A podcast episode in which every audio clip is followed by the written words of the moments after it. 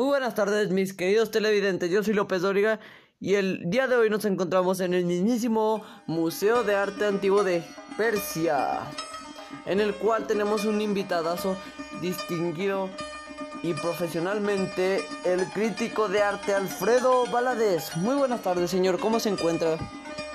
Muy buenas tardes, López Dóriga. Muy bien. ¿Y usted cómo se encuentra? Perfectamente bien, señor Valadez.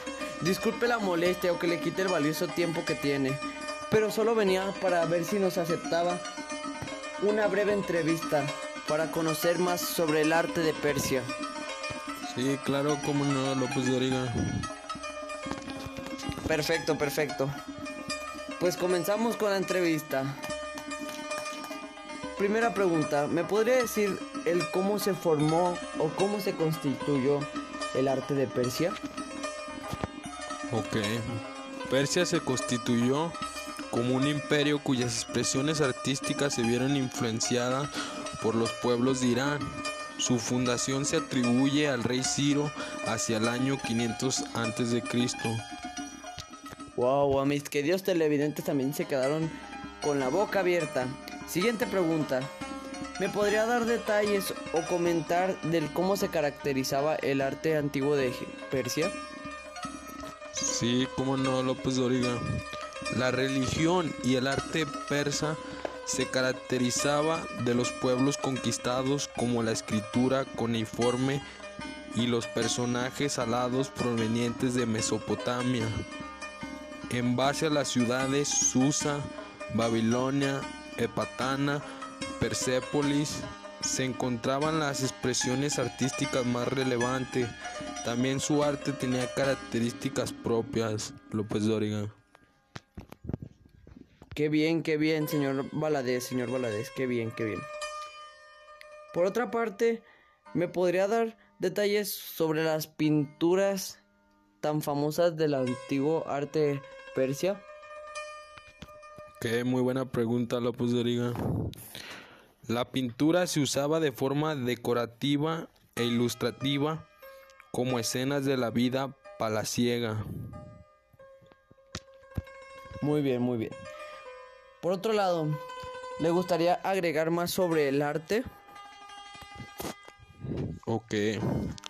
El arte persa era el trabajo con vidrio, piedra, cerámica, oro y plata que servían para joyas de reyes. Entonces me está diciendo que todos estos minerales y metales preciosos se usaban para darlos como ofrenda a sus reyes o gobernantes de ese tiempo?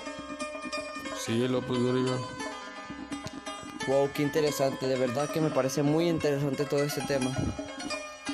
Como podemos visualizar o podemos eh, escuchar aquí sobre la música persa, entre comillas, ¿qué me podría explicar o me podría dar detalles de ella para conocerla mejor?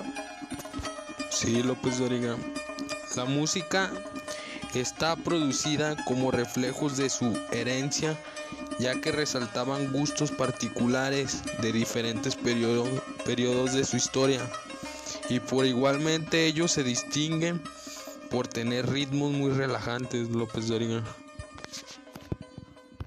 Qué bien, qué bien.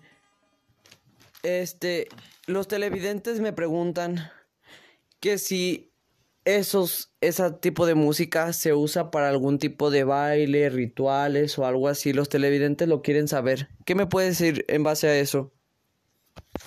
Ok, algo muy importante que se olvida y voy a recalcar era que la música persa la usaban en danzas, bailes que ofrecían a sus gobernantes, López. Pues ahí tienen mis queridos televidentes, tienen resuelta esa pregunta.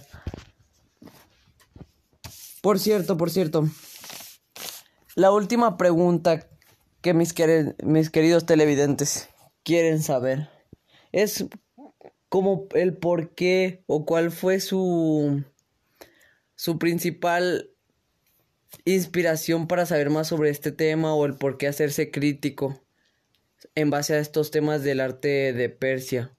¿Qué me puede decir en base a eso? Mira, López Doriga, principalmente porque son acontecimientos históricos que personalmente me parecen muy interesantes y el hecho de saber que como en la actualidad se siguen observando, pero de forma más evolucionada, López Doriga. Wow, perfecto, perfecto, señor Alfredo. Pues por mi parte sería todo y le agradezco su valioso tiempo ante esta breve entrevista y fue un placer conocerlo. Que tenga un buen día, señor Valadez. Ok, muchas gracias igualmente, López Doriga.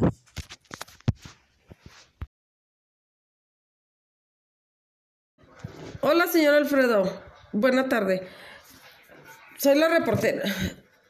Es que, ay no, Alfredo. A ver, vuélvelo a repetir. Ya te lo voy a decir para